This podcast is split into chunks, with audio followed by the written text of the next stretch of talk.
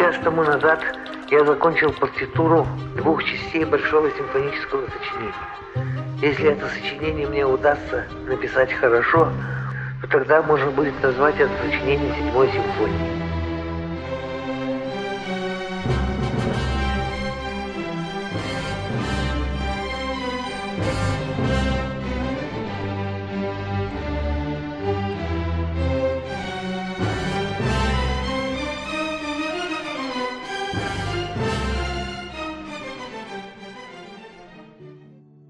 Здравствуйте! Мы снова с вами в подкасте «Голоса Победы». Я Булавкина Татьяна. И Михаил Маруков. Сегодняшняя наша встреча приурочена к знаменательному событию в истории отечественной и мировой музыкальной культуры. 9 августа исполняется ровно 80 лет с того дня, как знаменитая седьмая она же ленинградская, из симфония Дмитрия Шостаковича была исполнена в том городе, в котором она была создана и от которого она получила свое имя.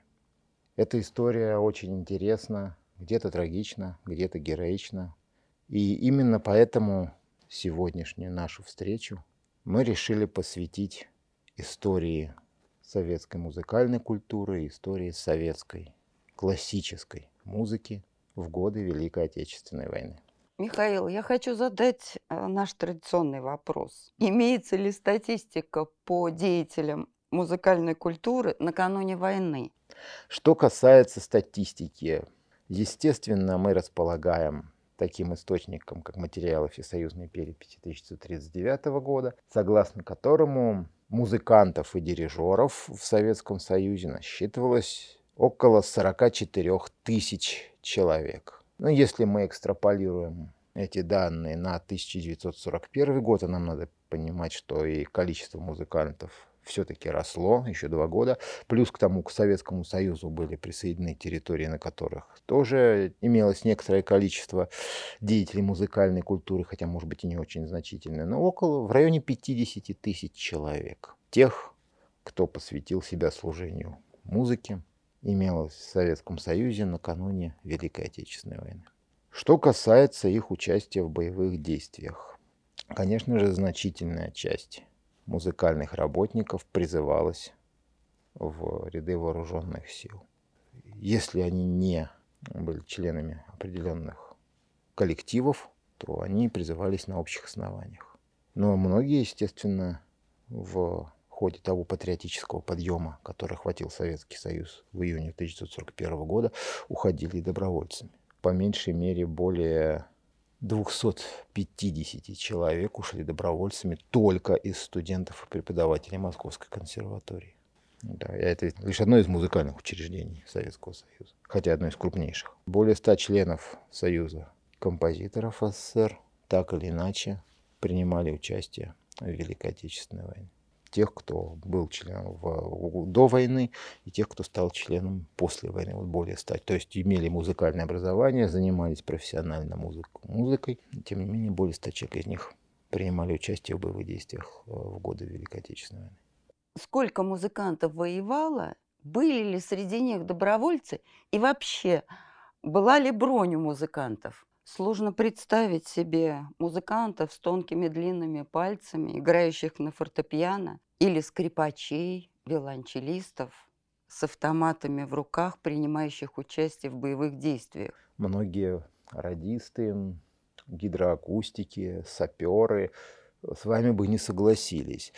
Бронь артистам предоставлялась, особенно членам э, музыкальных коллективов поскольку они использовались ну, по своему прямому назначению, в том числе в интересах обслуживания действующей армии. Другое дело, что далеко не всегда ею пользовались. Ну, бронь была, конечно, у Дмитрия Шостаковича. Ну, у большинства советских композиторов бронь, конечно же, была. Композитор, как во многом, если хотите, и шахматный гроссмейстер, о которых мы говорили в прошлой нашей встрече, как и авиаконструктор. Это птица, скажем так, очень редкого полета. Высокого и редкого полета. Потому что подготовить профессионального композитора – это десятилетия. И его ценность для государства, для общества, ну, скажем прямо, очень высока.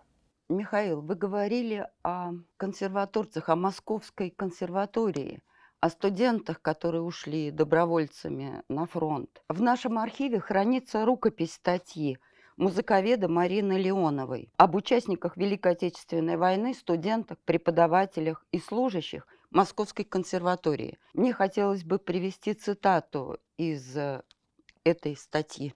В Московской консерватории организацией ополчений занимался заместитель секретаря партбюро профессор Дьяков. Список ополченцев открывался именем старшего рабочего столяра, члена партбюро Фролова.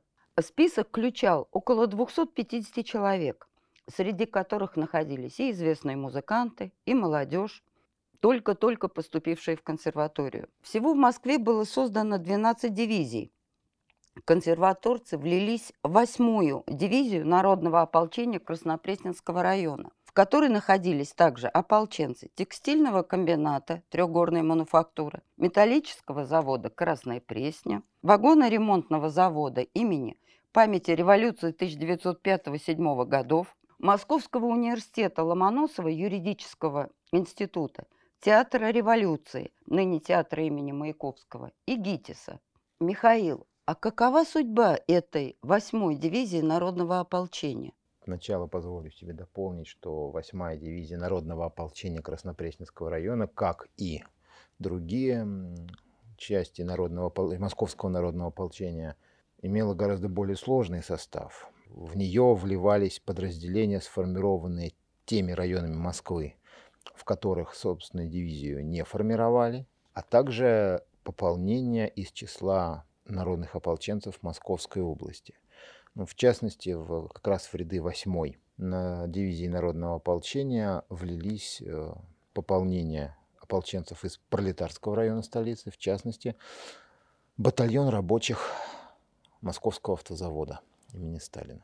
Туда же были включены батальоны народного ополчения Коломенского района Московской области, в том числе рабочих с коломенских заводов, Загорского района, Ногинского района. То есть э, почти э, вся Московская область, вся восточная часть Московской области, от южных до северных районов, тоже была представлена. Дивизию начали создавать 2 июля. Через 10 дней она вместе с другими соединениями Московского народного ополчения вышла из города, выступила из города в лагеря. А потом ее путь был типичный для ополченческих формирований. Июль-август – это лагеря на будущей Можайской линии обороны, строительство оборонительных сооружений, боевая подготовка, а потом включение в состав резервного фронта и перевод на другую линию обороны, Ржевско-Вяземскую. Судьба Московского народного ополчения, она вообще довольно трагична, а судьба 8-й дивизии трагична даже на этом фоне, поскольку дивизия оказалась на крайнем западном рубеже Ржевско-Вяземской оборонительной линии, как раз в районе города Ельня. Он был занят, он был занят советскими войсками в ходе первой такой известной нам Ельнинской контрнаступательной операции. В начале сентября 1941 года дивизия заняла оборонительные рубежи, сменив другие части. Тогда же она получила еще пополнение, более тысячи молодых призывников из Московского военного округа, ребят из Владимирской, Рязанской, Московской областей и получила наименование 8-я стрелковая дивизия. Просто уже без приставки ополченческая. По большому счету она не успела ни получить пополнение материальной частью, ни офицерским составом, потому что 30 сентября уже 1941 года, буквально через три недели после ее прибытия на Ржевско-Вяземскую линию обороны, началась немецкая операция «Тайфун» генеральное наступление группы армии «Центр» на Москву. После этого история дивизии закончилась буквально через неделю. 6-7 октября 1941 года в ходе ожесточенных боев в районе от Ельни Вязьме, в этой полосе местности, дивизия была уничтожена. А не может быть основная причина в том, что как раз большая часть дивизии – это люди творческой профессии, никогда не имевшие дела с оружием. И их просто не успели подготовить. Или им не подвезли вооружение. учитывая масштабы окружения советских войск под Вязьмой и состав тех войск, которые попали, могу честно сказать, что будь это даже закаленная в боях гвардейская дивизия, ее судьба была бы точно такой же. Просто обычная стрелковая дивизия, оказавшаяся на пути, на направлении главного удара танковой группы противника, не имела шансов уцелеть вообще. То есть они практически закрыли Москву своими телами? Да, можно считать, что ополченцы закрыли Москву своими телами на этот момент. И в числе тех, кто навсегда остался там, на Смоленской земле, или оказался за колючей проволокой нацистских концентрационных лагерей, оказалось немало и выпускников или студентов Московской консерватории. Ну, можно вспомнить просто только несколько таких имен. Я думаю, это небольшое перечисление даст, даст хорошее представление о том, что в одном строю в той дивизии стояли и уже состоявшиеся музыканты, преподаватели Московской консерватории, известные музыканты и совсем молодые ребята, которые только-только посвятили себя изучению музыки. В рядах 8 дивизии народного ополчения и 8 стрелковой дивизии погиб, например, Александр Каемов, певец, педагог. Окончил вокальный факультет Московской консерватории еще в 1929 году и в 1930 году педагогический. Долгое время преподавал в музыкальном техникуме при Московской консерватории. Вступил в ополчение, стал командиром отделения 8-й дивизии. В первой декаде октября 1941 года попал в плен. Стал узником Кричевского концентрационного лагеря на территории Беларуси принимал участие в деятельности подпольной организации. В феврале 1943 года был выдан провокатором, после пыток расстрелян. Пианист, музыковед, композитор Игорь Вейс тоже окончил Московскую консерваторию в 1936 году. Тоже боец 8-й стрелковой дивизии. Пропал без вести. Потом признано было, что и погиб. Признан погибшим в октябре 1941 года. И Например, с другой стороны, Виктор Виноградов, в 1941 году окончивший четвертый курс Московской консерватории по классу виолончели. Тоже ополченец 8-й дивизии, потом военнопленный, погиб в лагере военнопленных в Польше, в Замбровском лагере военнопленных в Польше. Михаил Аксенов, трубач, окончил только второй курс Московской консерватории в 1941 году. Стрелок Краснопресненской дивизии погиб на южном фасе фронта дивизии в октябре 1941 года. Вот четыре судьбы оборвавшихся одинаково трагично. Думаю, хорошо показывает о том, что в рядах 8-й дивизии народного ополчения среди консерваторцев были самые разные люди, но одинаково преданные своему делу и своему долгу, погибшие славной и трагичной солдатской смертью на защите своей родины. А в годы войны Московская консерватория продолжала напряженно работать. А студенты и преподаватели принимали участие в сельскохозяйственных работах, строили оборонительные сооружения и, конечно, активно проводили концертную деятельность. А вскоре Московская консерватория была эвакуирована в Свердловск, где также продолжали активную концертную деятельность. Я хотела бы прочитать отрывок из воспоминаний Давида Ойстраха, относящихся ко времени эвакуации в Свердловск. В это время в Свердловске был очень активный концертный сезон. Там был симфонический оркестр Всесоюзного радиокомитета, целая группа солистов Московской филармонии. Там были Хачатурян, Шибалин и другие. И публика активно встречала наши концерты. Причем в своих воспоминаниях Ойстрах подчеркивает, что э, в Свердловске он увидел Рокоссовского. Я, правда, не очень поняла, как там оказался Рокоссовский вдали от боевых действий в Свердловске. За тысячи километров от боевых действий. Я думаю, это тоже надо отнести к, ну, к дефектам памяти многоуважаемого маэстро, потому что Константин Константинович Рокоссовский в Свердловске в годы войны не был. Видимо, эта встреча имела место в другом месте. Может быть, кстати, она, если он вспоминает о том, что Рокоссовский был слушателем концерта, которые давали в госпитале, и даже Ойстрах вспоминает, как освободитель Рокоссовский сидел в госпитальном халате, то речь, скорее всего, идет о более о довольно раннем периоде, о 1942 году, о весне 1942 года, поскольку Константин Константинович Рокоссовский был ранен во время войны только один раз, 8 марта 1942 года в Сухиничах, будучи командующим 16-й армией. Правда, ранен был очень тяжело, осколки снаряда поразили легкое, печень, позвоночник, и только благодаря крепкому сердцу командарм выжил в период операции.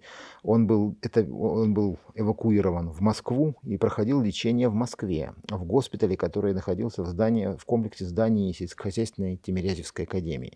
Возможно, как раз, учитывая, что в Москве концертная деятельность, музыкальная деятельность тоже продолжалась, возможно, встреча состоялась именно там. Но память немножко подвела маэстро Ойстраха, и он просто совместил несколько событий своей насыщенной кон- военной концертной программы, скажем так. В тех же материалах, хранящихся в фондах нашего архива, есть такой фрагмент его воспоминаний.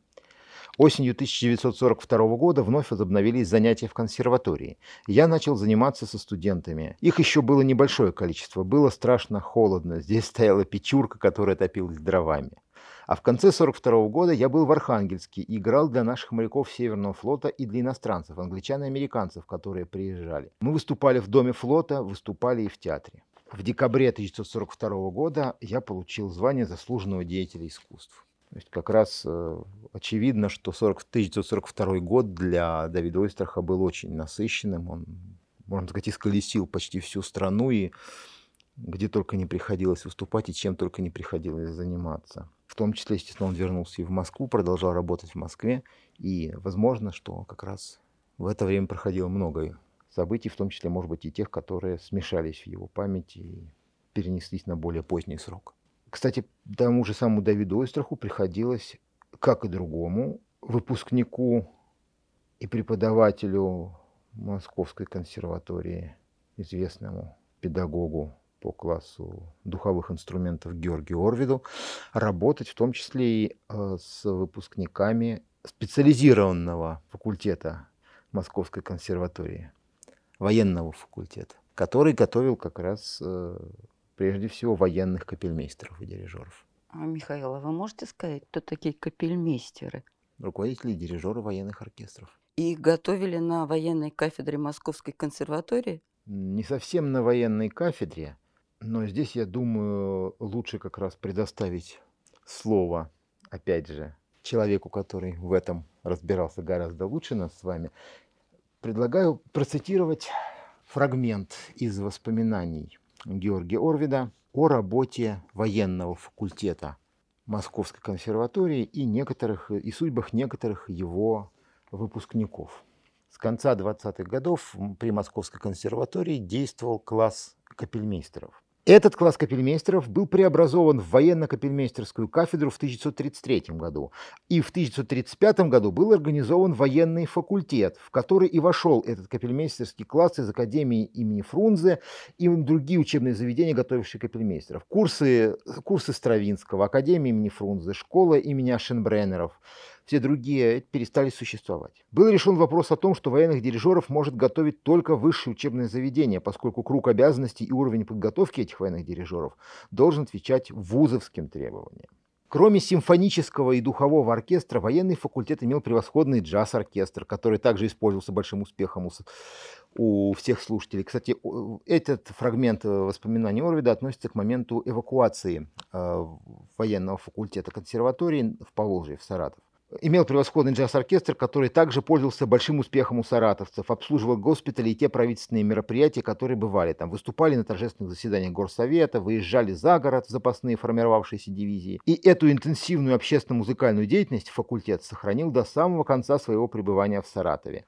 То есть фактически военный, военный музыкальный факультет, факультет военно-дирижерский, продолжал работать и в эвакуации в Поволжье, и после возвращения. Но воспоминания Орвида, который, кстати, тоже вел в годы войны активную и преподавательскую деятельность, и занимал целый ряд постов, например, в конце войны был даже инспектором военных оркестров Красной Армии, вот, цены тем, что в них встречаются интересные упоминания о тех выпускниках Московской консерватории, в том числе и выпускниках военного факультета, фронтовая судьба которых оказалась несколько необычной.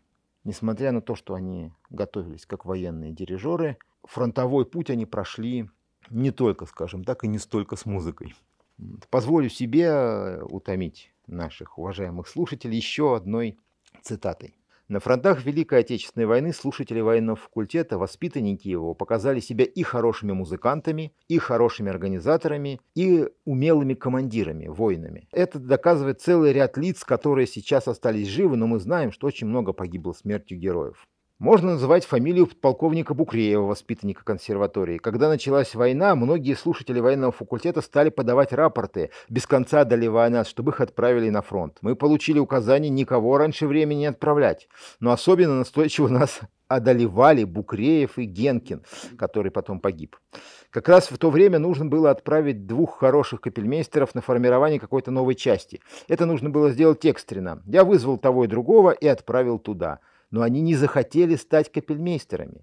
Их настолько увлекло желание именно с оружием в руках защищать родину, что они сначала стали работать в штабах, а потом Букреев командовал полком, откуда он после окончания войны вернулся на работу по своей специальности. На фронте он получил орден Красного Знамени, орден Отечественной войны первой степени и орден Красной Звезды. Можно назвать еще майора Лаврененко. Он был капельмейстером танкового училища и, изучивший танк, в последнее время командовал танковым батальоном. Он награжден орденом Суворова третьей степени, Отечественной войны первой степени, орденом Красного Знамени и целым рядом медалей. Он много раз был ранен, но все благополучно, и сейчас учится, продолжает учиться на курсах. А, а на флоте известна фамилия Коломейцева. Он первый получил на линкоре из всего командного состава орден Красного Знамени, потому что он был не только капельмейстером, но был руководителем десантного отряда. Вот лишь эти маленькие, короткие фрагменты из воспоминаний человека, который тоже скромно умалчивал о том, что он был не только профессором Московской консерватории, но и генеральным инспектором военных оркестров Красной Армии, да, и имел воинское звание полковника, да, свидетельствует о том, что многие воспитанники Московской консерватории, в том числе и те, которым сама судьба, как казалось бы, велела быть верным музом, работать по военно-музыкальной специальности, в годы войны воевали с оружием в руках, и при том не только как воины, но и как командиры что гораздо, согласитесь, гораздо сложнее и ответственнее.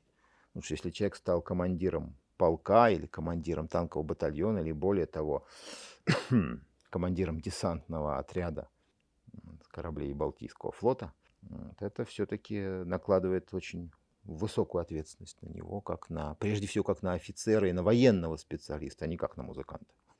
Да, воспоминания Орбита очень яркие, эмоциональные. И мне вспоминается забавный эпизод из его воспоминаний. Он вспоминает о составе оркестра, что был такой капитан Голубев, который был очень строгий и следил за дисциплиной студентов. А поскольку в то время все голодали, были истощены, студенты часто засыпали не только во время лекции, но и во время непосредственно оркестровых классов. Так вот, некоторые студенты э, умудрялись засыпать во время этих занятий, а, за что Голубев достаточно серьезно наказывал студентов. Он им говорил, тут же командовал, встать, сесть, встать, сесть. Но имелся такой студент, габаист Евстигнеев, который умудрялся спать с открытыми глазами. И капитан Голубев ничего не мог с этим поделать. Это, это действительно интересная страничка из деятельности оркестра военного факультета. Ну, воспоминания о своей музыкальной работе в годы войны оставили многие знаменитые отечественные музыки, музыканты о том, что им пришлось пережить. Ну и мне хотелось бы напомнить еще и об истории одного из старейших а, музыкальных коллективов, тоже тесно связанных с Московской консерваторией, и одного из уникальных коллективов по, по длительности своего существования и по вкладу в отечественную музыкальную культуру. Речь, конечно же, о квартете имени Бетховена. Да, это один из наших старейших камерных ансамблей классической музыки. А в военное время активный участник концертной деятельности. В архиве сохранились интересные воспоминания одного из основателей квартета имени э, Бетховена народного артиста СССР и первой скрипки квартета а, Цыганова. Он пишет следующее. В тяжелые октябрьские дни 41 года квартет и его отдельные участники выступали в качестве солистов на открытых концертах, только что возобновленных по решению Московского комитета партии. Была возобновлена концертная жизнь города Москвы для обслуживания частей фронта и прифронтовых частей, расположенных непосредственно в Москве, так как Москва стала фактически фронтом. По миновению опасностей и самых напряженных тяжелых дней в холодном, законсервированном здании консерватории наш квартет дал концерт с участием пианистки Юдиной. На этот концерт публика сидела в шапках, пальто, но с удовлетворением воспринимала музыку Бородина, Танеева, Шостаковича. Этот концерт мы провели в фонд обороны, как несколько последующих концертов. А как только был освобожден город Клин и явилась возможность его посещения, мы были в числе первых гостей и участников концерта на открытии Дома-музея имени Чайковского, священного места для всякого советского музыканта. А Дом-музей был в значительной степени разгромлен и осквернен фашистами. Но мы застали там уже большую созидательную работу в плане его восстановления в том виде, в каком он был при Чайковском. Попутно с открытым концертом в Доме-музее был организован ряд наших выступлений в воинских частях, аэродромах, находившихся поблизости от города Клина. Дополнительно хочу заметить, что квартет имени Бетховена в годы войны выступал очень активно. Буквально не было ни одной новинки музыкальных произведений, ни одного произведения, которое было пригодно для исполнения в камерном формате, с которым бы этот квартет тут же не выходил на сцену. Тот же самый Цыганов вспоминает, дает в своих воспоминаниях э, краткий перечень тех произведений, которые им пришлось исполнить в годы войны из числа созданных в это же время. Можем, можно их просто перечислить второй квартет Прокофьева, седьмой, восьмой, девятый и десятый квартеты Мисковского, второй и третий квартеты Александрова, второй квартет и фортепианное трио Шостаковича, квартет на тему русских песен Дедика, пятый и шестой квартеты Шибалина. То есть это, и это, это далеко не полный перечень. То есть фактически любое, почти все произведения советского музыкального искусства, создававшиеся в годы войны, вошли в репертуар квартета. И с этим репертуаром он всю войну продолжал гастролировать, выезжать с концертами в самые разные точки Советского Союза. Э, сам э, Дмитрий Цыганов вспоминает особо концерт, который, концертную программу, с которой квартет выступал в летом 1943 года в расположении Северного флота и 14-й армии Карельского фронта, то есть расположение защитников советского Заполярья. Ну, само по себе это очень интересное, наверное, был для них очень интересный опыт. Все-таки впервые классическая музыка звучала за полярным кругом. Во льдах, где белые медведи? Ну, практически да. Практически да. Особенно запомнилась наша длительная поездка в действующий Северный военно-морской флот. Самая южная точка нашего пребывания – Мурманск. Но ничего себе, самая, самая южная точка для Советско-Германского фронта. Это была одна из самых северных точек, а для них, видите ли, самая южная. Дело это было в июле-августе 1943 года. Город Полярный, насчитывавший всего 14 лет со дня своего существования, показался нам вполне благоустроенным. А Там... город Полярный где находится? Рядом Факт... с Мурманском? Да, рядом с Мурманском, чуть севернее. Это главная база Северного флота в годы войны. Там имелось электричество, водопровод, дом армии и флота. Последний прекрасно оборудован и нисколько не опозорил бы даже любой столичный город. Там вы имеете отличный театр, прекрасную сцену, хорошую акустику, массу подсобных помещений. Между прочим, наличие такой большой работы над культурными нуждами населения в таком далеком городе является очень показательным фактом но и, соответственно, столь же лестные и комплиментарные отзывы получила и публика, которая приходила на концерты квартета.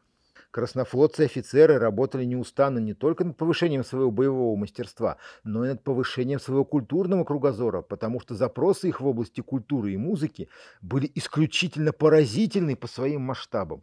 Например, все массово выражали искреннее сожаление, что им не удастся вживую прослушать симф... седьмую симфонию Шостаковича. Офицеры военно-морского флота специально просили, чтобы для них был организован концерт по специальной программе, то есть по той программе, которая имела место в Москве.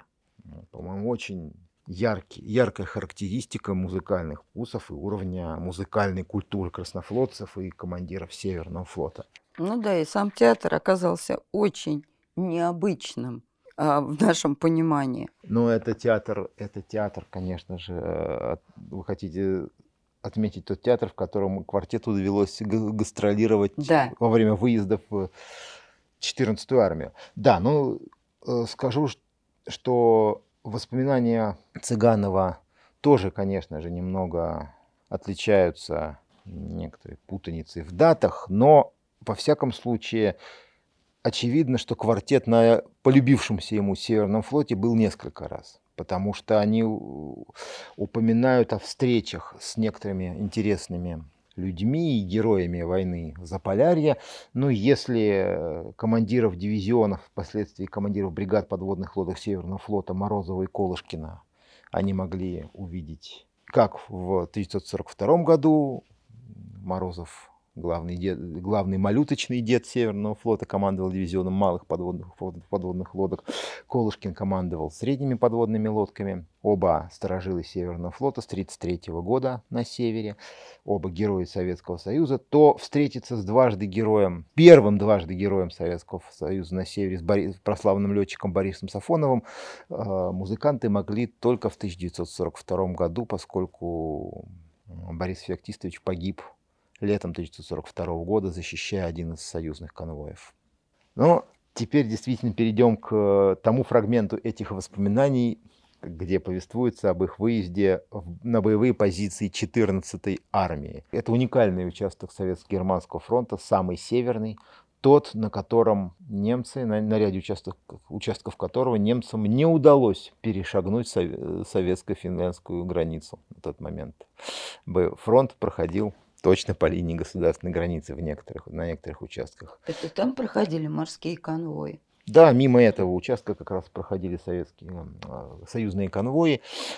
Но этот участок был один из самых тяжелейших по своим природным условиям. И косвенно в воспоминаниях Цыганова это чувствуется. Особенно вспоминается наше выступление на переднем крае нашей обороны на Крайнем Севере. Мы ехали водой, потом на машинах, а потом через бесконечные горы или пешком среди озер.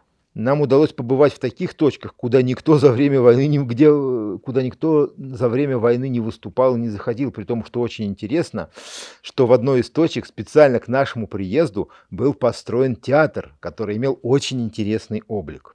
Он был замаскирован под громадный валун, каких там имеется великое множество. Дальше описывается конструкция. На деревянный каркас было натянуто палаточное полотно, поверх которого была установлена маскировочная сеть. В результате получался точный аналог одной из местных сопок, поросших мхом. При том, что самое интересное, эта гигантская палатка имела вместимость до 300 человек. Разумеется, приезд столичных гостей не мог не произвести соответствующее впечатление на бойцов и командиров 14-й армии, которым приходилось нести службу и сражаться в тяжелейших условиях. И, конечно же, их отношение к музыкантам тоже не могло не запомниться. Опять же, приведем еще одну небольшую цитату из мемуаров Цыганова. Отношение к нам было исключительно заботливое. Для нас специально собирали ягоды, варили компоты и кисели для того, чтобы угостить приезжих артистов. А места эти труднопроходимые. На протяжении многих километров бойцам приходилось тяжелое орудие подносить на руках, а в отдельных местах нет вообще никакого сообщения. А интересно, такая маскировка создавалась самими военными или художники рисовали? Но ведь сверху это должно быть похоже на огромный валун. А как это так вот военным просто без профессиональных навыков удалось замаскировать?